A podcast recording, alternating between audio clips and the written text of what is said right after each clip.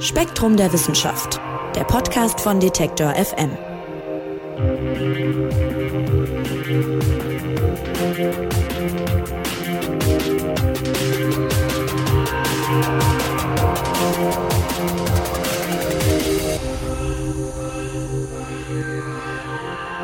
Hallo und herzlich willkommen. Ihr hört den Spektrum Podcast von Detektor FM und Spektrum der Wissenschaft. Mein Name ist Marc Zimmer und ich freue mich, dass ihr dabei seid, wenn wir heute mal wieder tief in die Weiten des Weltalls schauen. Zu einer alten Bekannten könnte man sagen. Es geht nämlich um die Venus. Die wurde von der Forschung lange Zeit etwas vernachlässigt, rückt aber jetzt wieder stärker in den Fokus der Aufmerksamkeit. Und warum die Venus so interessant für uns ist, das wollen wir klären mit Spektrum-Redakteur Mike Zeitz. Moin Mike. Moin Marc. Mike, äh, liefer uns doch vielleicht zum Einstieg mal ein paar Eckdaten zur Venus. Die wenigsten von uns waren ja schon mal da.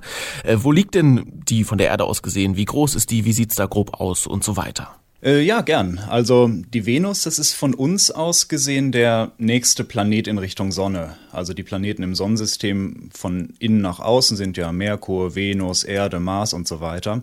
Das heißt, Venus und Mars sind unsere Nachbarn, Venus halt der Sonnennähere und Mars und Venus bestehen auch beide aus Gestein, genauso wie die Erde. Der Unterschied bei beiden ist, dass sie kein flüssiges Wasser an der Oberfläche haben. Ähm, der Mars ist viel kleiner als die Erde, aber die Venus ist deswegen besonders interessant, weil sie ziemlich genauso groß ist wie die Erde. Nur eben viel, viel trockener und ungemütlicher, also heißer, dichte Atmosphäre und eben vor allem kein Wasser. Mhm. Ja, die Venus ist, schreibt ihr im neuen Spektrum-Magazin, im Grunde ein Zwilling der Erde. Aber du hast ja gerade schon gesagt, äh, da sieht es trotzdem ganz äh, anders aus. Erklär mal ein bisschen. Also ist es vielleicht auch deshalb, dass die Venus so interessant für uns ist? Genau, ich habe es ja gerade schon gesagt, die Venus ist so groß wie die Erde und die ist auch quasi zur gleichen Zeit aus dem gleichen Material entstanden wie unser Planet und deswegen wird sie auch gern unser Zwilling genannt. Aber äh, abgesehen von der Größe herrschen da völlig andere Bedingungen als auf der Erde. Also zuerst haben wir eine extrem dicke und dichte Atmosphäre, sodass wir von der Erde aus mit bloßem Auge gar nicht bis zur Oberfläche schauen können. Also wenn uns die Venus manchmal als heller Stern am Abendhimmel erscheint, dann sehen wir in Wirklichkeit nur die Wolken, die das Licht reflektieren. Und ähm, ja, was dann die Bedingungen unter den Wolken, also an der eigentlichen Oberfläche angeht, da ist die Venus höchstens noch sowas wie ein böser Zwilling der Erde, wenn man das noch will. Also da kann man kaum noch vergleichen, wie viel lebensfeindlicher die ist. Also am Boden, an der Oberfläche, da liegen die Temperaturen über 460 Grad Celsius. Äh, also richtig, richtig heiß. Es herrschen enorme Drücke vom etwa 90-fachen unseres Atmosphärendrucks. Und wenn man dann wieder höher in die Wolken geht, da regnet es ständig ätzende Schwefelsäure. Oh, ist unangenehm. Die Atmosphäre, genau, die besteht praktisch nur aus äh, Kohlendioxid. Also äh, das ist eine völlig höllische, unwirtliche Welt. Aber deswegen ist sie auch gerade so spannend. Also wir haben direkt in unserer Nachbarschaft eine Welt, die eigentlich ganz ähnliche Startbedingungen hatte wie die Erde und die jetzt trotzdem im Laufe der Jahrmilliarden zu einer dramatisch anderen Umgebung geworden ist. Also das macht die Venus gleichzeitig auch so spannend. Weil du gerade den Nachthimmel angesprochen hast, kann man die eigentlich immer sehen von uns aus? Hm, nicht immer, nein. Also wir müssen gerade das Glück haben, die Venus ist ja immer in Sonnennähe von uns aus, weil sie halt von uns aus gesehen sonnennäher ist. Das heißt, es geht meist so in den Abendstunden, also kurz nach Sonnenuntergang oder auch kurz vor Sonnenaufgang. Es muss immer so ein bisschen in Richtung Sonne gehen. Also wir haben nie die Situation wie jetzt beim Mars zum Beispiel, dass die Venus in Opposition steht. Das heißt auf der der Sonne gegenübergelegten äh, Seite der Erde. Das heißt, äh, dass man sie so richtig mitten in der Nacht sehen würde, sondern es muss immer so in den Morgen- oder Abendstunden sein. Aber dann kann man sie relativ häufig sehen. Mhm. Ja, wie du jetzt dargelegt hast, ist die Venus eben sehr interessant, weil sie der Erde zumindest von den Startbedingungen her wohl mal sehr ähnlich war. Und äh, deshalb gab es im Kalten Krieg auch tatsächlich nicht nur einen Wettlauf zum Mond zwischen den Sowjets und den USA, sondern auch die Venus äh, haben beide mit mehreren Missionen untersucht. Und was würdest du sagen, wie gut ist der Planet im Vergleich zu anderen vielleicht heute erforscht? Also was wissen wir und was vielleicht auch nicht? Also bis zum Zeitalter der Raumfahrt wussten wir ziemlich wenig, praktisch noch nichts von der Venus. Also die Raumfahrt, die hat ja so in den 1950er Jahren begonnen, Sputnik-Schock 1957 und so. Und bis zu dem Zeitpunkt wussten wir praktisch nichts von der Venus, weil da eben diese dicke Wolkendecke drüber ist. Wir konnten ja von der Erde aus nicht auf die Oberfläche gucken. Und äh, deswegen war so bis dahin eigentlich völlig unklar, was es auf der Oberfläche gibt. Also es gab so 1950er, 1960er Jahre war ja auch so der Höhepunkt der Science Fiction. Ähm, da gab es sogar Spekulationen, dass unter den Wolken Venusbewohner leben würden, dass es da Dschungel gäbe. Also es gab wildeste Spekulationen, was auf der Venus eigentlich ist. Und das hat sich dann wirklich erst mit der Raumfahrt geändert. So also in den 1960er Jahren, da wurden dann die ersten Raumsonden zur Venus geschickt. Und das war, hast du ja auch gerade schon gesagt, wie so ziemlich alles, was damals im Weltraum passiert ist, war das so ein Technologierennen, so eine Propagandaschlacht zwischen den USA und der Sowjetunion. Also alle wollten die Ersten sein, die Ersten mit einem Satelliten, die Ersten mit einem Menschen im All, die Ersten auf dem Mond und eben auch die Ersten bei einem anderen Planeten im Sonnensystem. Und ähm, bei der Venus, da hatte die Sowjetunion ziemlich eindeutig die Nase vorn und die haben es nach einigen Versuchen sogar geschafft, Sonden auf der Venus landen zu lassen. Und dann wusste man so langsam, wie es da unten aussieht. Also dann sind diese höllischen Bedingungen langsam bekannt geworden. Mhm. Und das ging dann so in den 70er bis in die 80er Jahre weiter im Kalten Krieg. Und da gab es insgesamt Dutzende Raumsonden, die zur Venus geschickt wurden. Und mit jeder Sonde wurde ein bisschen mehr bekannt, also über die Drücke, die Temperaturen, die Zusammensetzung der Atmosphäre, mit Hilfe von Radarstrahlen, die durch die Wolken dringen konnten, gab es dann auch langsam so erste grobe Karten von der Venusoberfläche. Und ähm, ja, dann gab es so zuletzt Anfang der 90er Jahre von den USA eine Venus-Mission. Die hat die bis heute besten Karten geliefert, die hieß äh, Magellan. Und in den ja, 2000ern und 2010ern ist das dann alles ziemlich eingeschlafen. Also da gab es dann nochmal jeweils eine Mission von den Europäern und von den Japanern. Da ging es dann um die Erforschung der Atmosphäre. Aber das meiste Wissen über die Venus haben wir aus diesem Wettrennen während des Kalten Kriegs. Also äh, wir haben bis heute noch keine besseren Karten als damals, die aus den 90er Jahren geliefert wurden. Die sind nur so bis auf 100 Meter genau. Und daran lässt sich zum Beispiel auch noch gar nicht erkennen, ob es heute noch auf der Venus aktive Vulkane gibt oder vielleicht sogar noch so eine Art Plattentektonik, also das, was bei uns auf der Erde Kontinente hin und her schiebt und Gebirge und Täler macht. Und äh, auch die Atmosphäre, die kennen wir nur in groben Strukturen und Zusammensetzungen. Also wir wissen schon so diese Eckdaten, die ich genannt habe über die Venus, 460 Grad an der Oberfläche, 90-facher Druck, Schwefelsäure, böse, böse Atmosphäre, aber so viele, ganz viele wichtige Details wissen wir immer noch nicht. Es ist auch gar nicht so einfach, die Venus zu erforschen und äh, das hat vor allem mit den Bedingungen vor Ort zu tun, die du ja schon beschrieben hast. Also äh, was konkret macht es denn da für Missionen so schwer? Also das ist zum einen der extreme Luftdruck. Die Atmosphäre ist richtig dicht und äh, diesen Luftdruck, den haben auch die Sowjets zum Beispiel zu Beginn unterschätzt. Die ersten Landesonden, die da auf die Oberfläche geschickt werden sollten, die wurden von der Atmosphäre richtig zerquetscht wie so eine Blechdose. Und äh, wenn man es dann mal dadurch geschafft hat, es ist dann hier irgendwann auch mal gelungen, äh, dann wird es zur Oberfläche hin immer heißer. Ähm, also diese 460 Grad, die ich genannt habe, und die zerbrutzeln dir nach kurzer Zeit wirklich jede Elektronik. Das heißt, da überlebt dann auch lange nichts, Menschen sowieso nicht. Und äh, so, ein, so, ein, kleiner Trick, den haben die Sowjets dann auch gemacht. Äh, man könnte auch Ballons beispielsweise mit Messgeräten in die Wolken schicken, die sind in den oberen Bereichen der Venusatmosphäre noch nicht dichter als die Atmosphäre der Erde zum Beispiel. Das haben die Sowjets in den 80ern gemacht. Da konnte man auch einiges über die Dynamik der Windströmungen der Atmosphäre rausfinden. Aber sogar in dieser Höhe hast du eben das Problem, dass die Atmosphäre voll Schwefelsäure und anderer ungemütlicher Verbindungen ist. Also auch da überlebt Elektronik nicht lang. Also alles in allem ist es ein extrem unfreundlicher Ort, völlig egal, wie du dich ihr letztlich näherst. Jetzt ist die Frage, die sich stellt ja im Grunde, wenn die Ausgangsbedingungen von Erde und Venus so ähnlich waren, wie du auch sagst, warum ist dann die Erde heute so, ja, lebensfreundlich, sagen wir mal, und die Venus das komplette Gegenteil? Also, was vermutet man denn da oder weiß man schon was in der Richtung?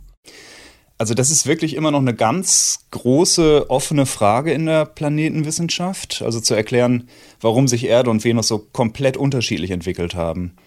Also aller Wahrscheinlichkeit nach liegt das an einem Treibhauseffekt, der aus den Fugen geraten ist.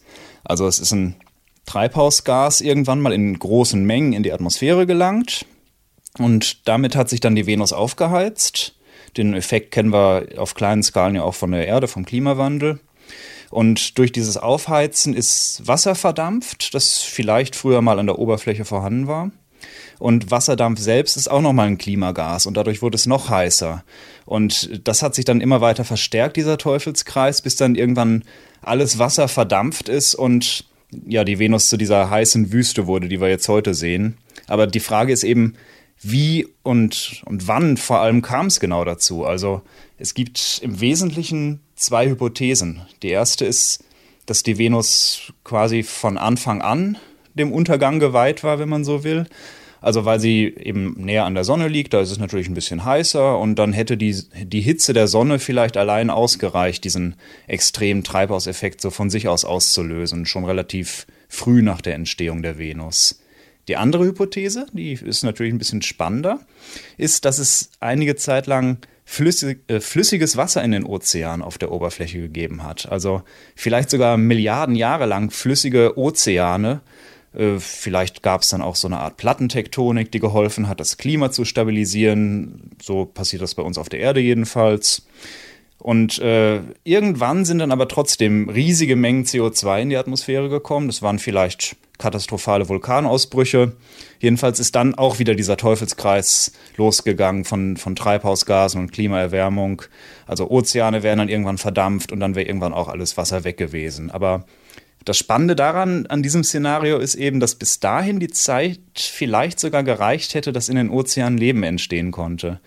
Also das ist auf jeden Fall die spannendere Variante, aber die aktuelle Forschung tendiert eher so zu dem ersten Szenario, also dass die Venus von Anfang an eine Gluthölle war. Aber das ist äh, nach wie vor offen. Du hast gerade schon gesagt, die letzte Venus-Mission der NASA, die hat schon 1994 geendet. Und dann hat man in den letzten Jahrzehnten, muss man jetzt schon sagen, sich weniger für die Venus interessiert. Dabei ist sie ja sehr spannend, wie du gerade schön dargelegt hast. Warum hat das Interesse da so abgenommen? Ja, also es war natürlich einerseits das Ende des Kalten Krieges. Also da war dann aus dem Wettrennen zwischen den USA und den Sowjets ein bisschen die Luft raus. Und äh, das Interesse ist auch deswegen so ein bisschen gesunken, weil die Venus eben sehr unwirtlich ist für Missionen. Aber ähm, da gibt's dann auf der anderen Seite noch einen ziemlich handfesten Schuldigen im wahrsten Sinne des Wortes, nämlich einen Mars-Meteoriten. Der wurde dann äh, Mitte der 90er Jahre untersucht. 96 wurden die Ergebnisse publiziert. Und da haben Leute mikroskopisch kleine Strukturen gefunden. Und die haben einige aus der Fachwelt als Fossilien von Lebewesen interpretiert, also von Marsbewohnern. Und da war natürlich so 1996, als das veröffentlicht wurde, auf, auf einen Schlag die gesammelte Aufmerksamkeit der Welt plötzlich auf dem Mars und weg von der Venus. Und das war ja auch so die Zeit, wo von den USA aus eine Sonde nach der anderen in Richtung Mars geschickt wurde. Und Mars ist deutlich freundlicher für Sonden als die Venus. Also es gibt nur eine dünne Atmosphäre, es gibt nur relativ moderate Temperaturen. Also man kann die viel einfacher aus der Nähe untersuchen. Und wir haben ja, wenn man heute mal so auf die Wissenschaftsnachrichten guckt, immer mal wieder äh, neue Bilder von irgendwelchen Rovern, die auf dem Mars rumfahren. Also es gibt ja heute schon sehr viele Roboter, die da ziemlich erfolgreich über die Oberfläche gefahren sind oder immer noch fahren und ihre Messungen machen. Also jetzt ist einfach so ein bisschen der Mars in der Mode. Soll heißen, der Mars hat so ein bisschen die Venus verdrängt im Interesse der, der Weltraumorganisationen und Forscherinnen und Forscher. Ja, ja, genau. Also das ist äh, einfach durch diesen Mars-Meteorit ein bisschen angestoßen worden. Ich vermute auch, das war für die USA ein willkommener Anlass, sich mal dem Mars zuzuwenden und der Venus abzuwenden, weil die USA hatten im Unterschied zu den Sowjets nie so richtig große Erfolge auf der Venus, vor allem mit ihren Landesonden. Äh, also da waren, war die Sowjetunion viel erfolgreicher und da war die USA vielleicht jetzt auch einfach mal Mitte der 90er äh, mal ganz, da kam es denen mal ganz gelegen, Anlass zu haben, sich dem Mars zuzuwenden und ja, der ist jetzt seitdem ein bisschen mehr in Mode. Ja, und da geht es ja viel um die Frage nach Leben. Hast du ja auch gesagt, dass das so ein bisschen der Anfang war, als man diese, diese Strukturen gefunden hat, die vielleicht auf Leben hätten schließen lassen können. Ähm, muss man da jetzt fast 30 Jahre später sagen, dieser Shift von, von der Venus zum Mars fand zu Unrecht statt oder war das schon sinnvoll? Also bei diesem Mars-Meteoriten war es dann auch relativ bald so, dass es äh, dann natürliche Erklärungen quasi für diese Strukturen gab. Also es hat sich dann relativ bald herausgestellt, dass es Mineralienstrukturen genauso gut sein könnten. Aber es schließt natürlich immer alles noch nicht aus, dass es irgendwann mal auf dem Mars Leben gegeben hat. Also es ist schon völlig zu Recht ein super spannendes Thema und die Mars Rover, die haben in den letzten Jahren ja auch gerade echt starke Hinweise gesammelt, dass es wirklich mal lebensfreundliche Bedingungen auf dem Mars gab, also Flüsse, Ozeane aus Wasser, ähm, das ist hochspannend und mal auch ganz unabhängig vom möglichen Leben. Also wenn wir mal auf, auf zukünftige astronautische Missionen gucken, dann ist ja immer die Frage, wann setzen wir endlich mal den Fuß auf den Mars? Und der Mars ist sicher auch der erste Planet, auf den wir den Fuß setzen werden, weil äh, die Venus, äh, da würden wir sofort krepieren. Also insofern, der, der Fokus hat sich zwar stark verschoben, aber es ist natürlich auch ein genauso faszinierender Planet wie die Venus. So, und im Spektrum-Magazin im Neuen geht's jetzt um einen Wendepunkt in dieser ganzen Geschichte, denn der liegt eigentlich in diesem Jahr. Also es gibt gleich drei neue Missionen zur Venus, die aktuell geplant werden. Und da fragt man sich natürlich fast drei Jahrzehnte irgendwie gar nichts und dann gleich so viel auf einmal. Woher kommt denn das äh, plötzlich neu erweckte Interesse an der Venus?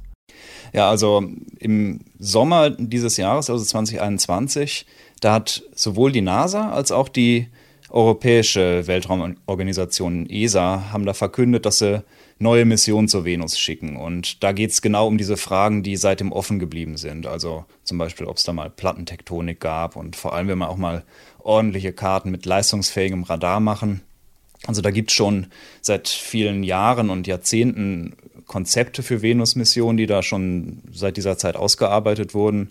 Und jetzt gab es eben diesen Ausschlag 2021 und das war vielleicht ein ähnlicher Grund wie damals bei dem Mars-Meteoriten ähnlicher Effekt.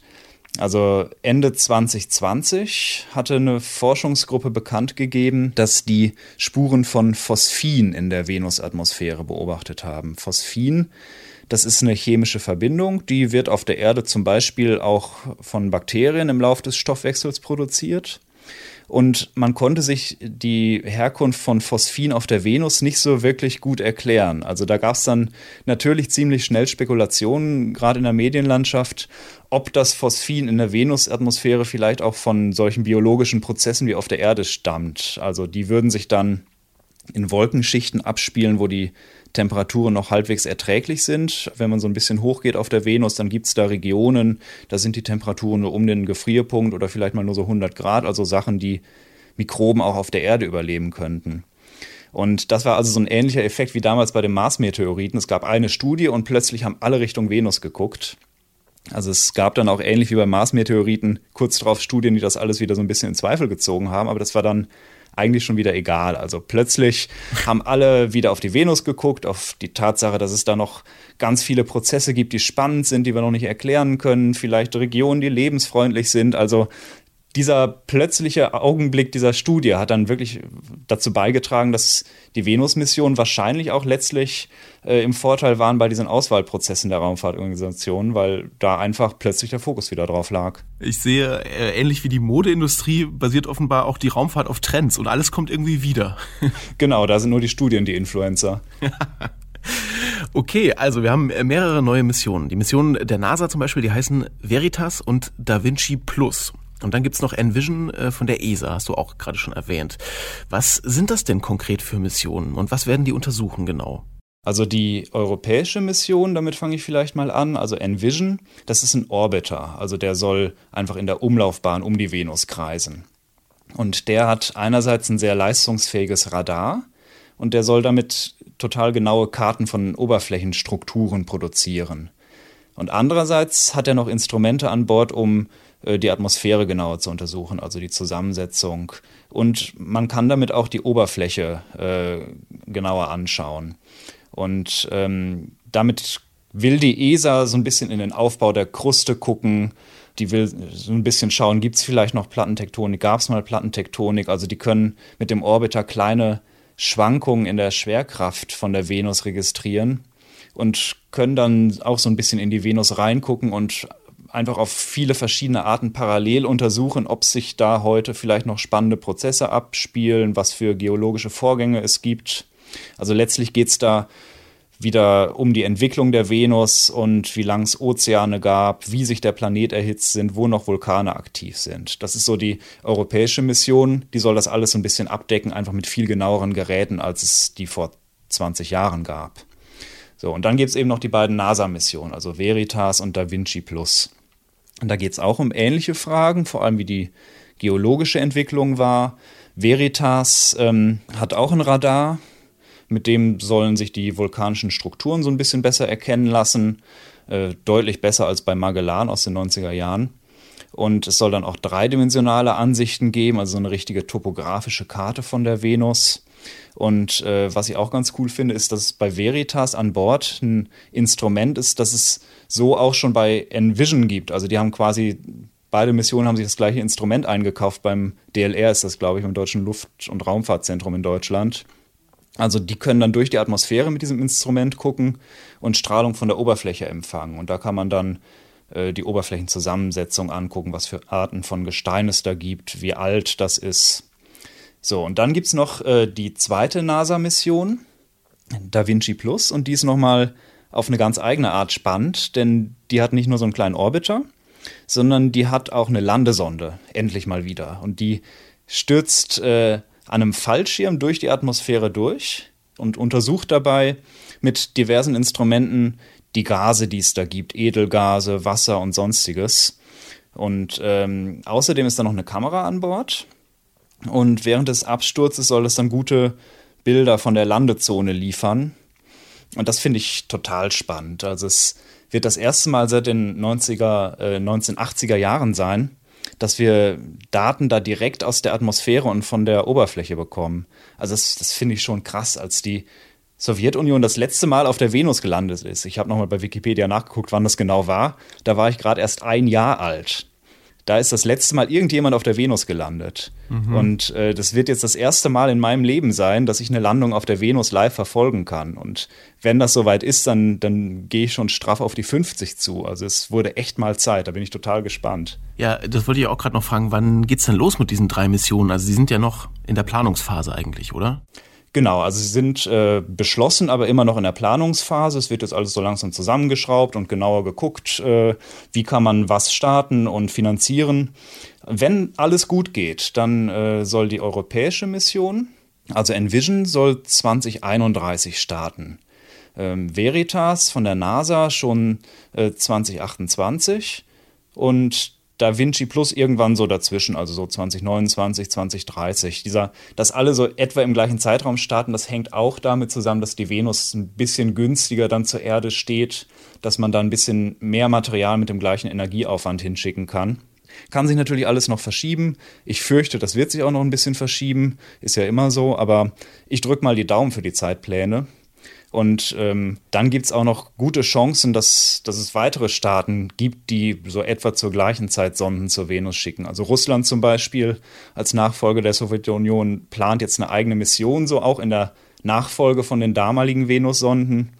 Ähm, es ist jedenfalls jetzt schon ziemlich sicher egal, wer als nächstes jetzt zur Venus fliegt und wie viele Staaten das sind. Also es ist jetzt schon ziemlich sicher, dass das nächste Jahrzehnt wirklich endlich mal wieder ein Jahrzehnt der Venusforschung wird. Und das Ziel all dieser Missionen ist im Grunde eine Antwort auf die Frage näher zu kommen, die wir vorhin schon gestellt haben. Warum bei relativ ähnlichen Ausgangsbedingungen haben sich Erde und Venus so unterschiedlich entwickelt? Und dann hofft man wahrscheinlich Rückschlüsse auch auf die Erde ziehen zu können. Genau, das ist einfach eine grundsätzlich sehr spannende Frage in der Planetenwissenschaft. Warum ist es auf der Erde so lebensfreundlich? Das ist ja nicht selbstverständlich. Und dann haben wir auch inzwischen einige tausend Exoplaneten, die bekannt sind. Und da ist dann natürlich auch die Frage, wie lebensfreundlich sind die vielleicht, wenn wir da irgendwo einen Gesteinsplaneten um eine hypothetische Sonne haben, die jetzt unserer ähnlich aussieht. Äh, da könnte man sich denken, ja gut, dann gleicher Abstand, gleiche Sonne, gleicher Stern. Vielleicht ist es dann so wie auf der Erde, aber wir wissen eben, es gibt auch die Venus als anderes Beispiel. Es könnte komplett anders sein. Also es ist auch für die Frage nach Leben auf anderen Planeten interessant, mal die Möglichkeiten und auch die Gründe durchzuspielen, warum sich Planeten, die eigentlich von außen völlig gleich aussehen auf einige Entfernung, so komplett unterschiedlich entwickeln. Also es ist auch für die Exoplanetenforschung total spannend. Ja, dann wünsche ich dir auf jeden Fall, äh, dass du noch in deinem Leben ein paar Kenntnisse dazu bekommst. Äh, du hast ja gesagt, so um die 50 wirst du es vielleicht sein, wenn die Missionen da ankommen, die, die jetzt geplant sind. Ja, danke. Also ich hoffe, dass ich das alles noch bei vollem Bewusstsein mitbekomme und dass es schnell geht. Die Venus wurde von der Forschung einige Jahre etwas, nun ja, stiefmütterlich behandelt, könnte man sagen. Jetzt gibt's aber wieder großes Interesse an unserem Zwillingsplaneten, der sich so ganz anders entwickelt hat als unsere Erde eben. Und den ganzen Artikel dazu gibt's im aktuellen Spektrum-Magazin. Und ich sage vielen Dank an dich, lieber Mike, dass du uns mitgenommen hast zur Venus. Sehr gern. Ja, und das war's also für diese Woche hier beim Spektrum Podcast. Ich würde mich freuen, wenn ihr auch nächste Woche wieder zuhört. Und wenn euch gefällt, was wir hier machen, dann abonniert uns doch gerne und sagt's weiter. Mein Name ist Marc Zimmer. Ich sage vielen Dank fürs Zuhören und macht's gut. Spektrum der Wissenschaft, der Podcast von Detektor FM.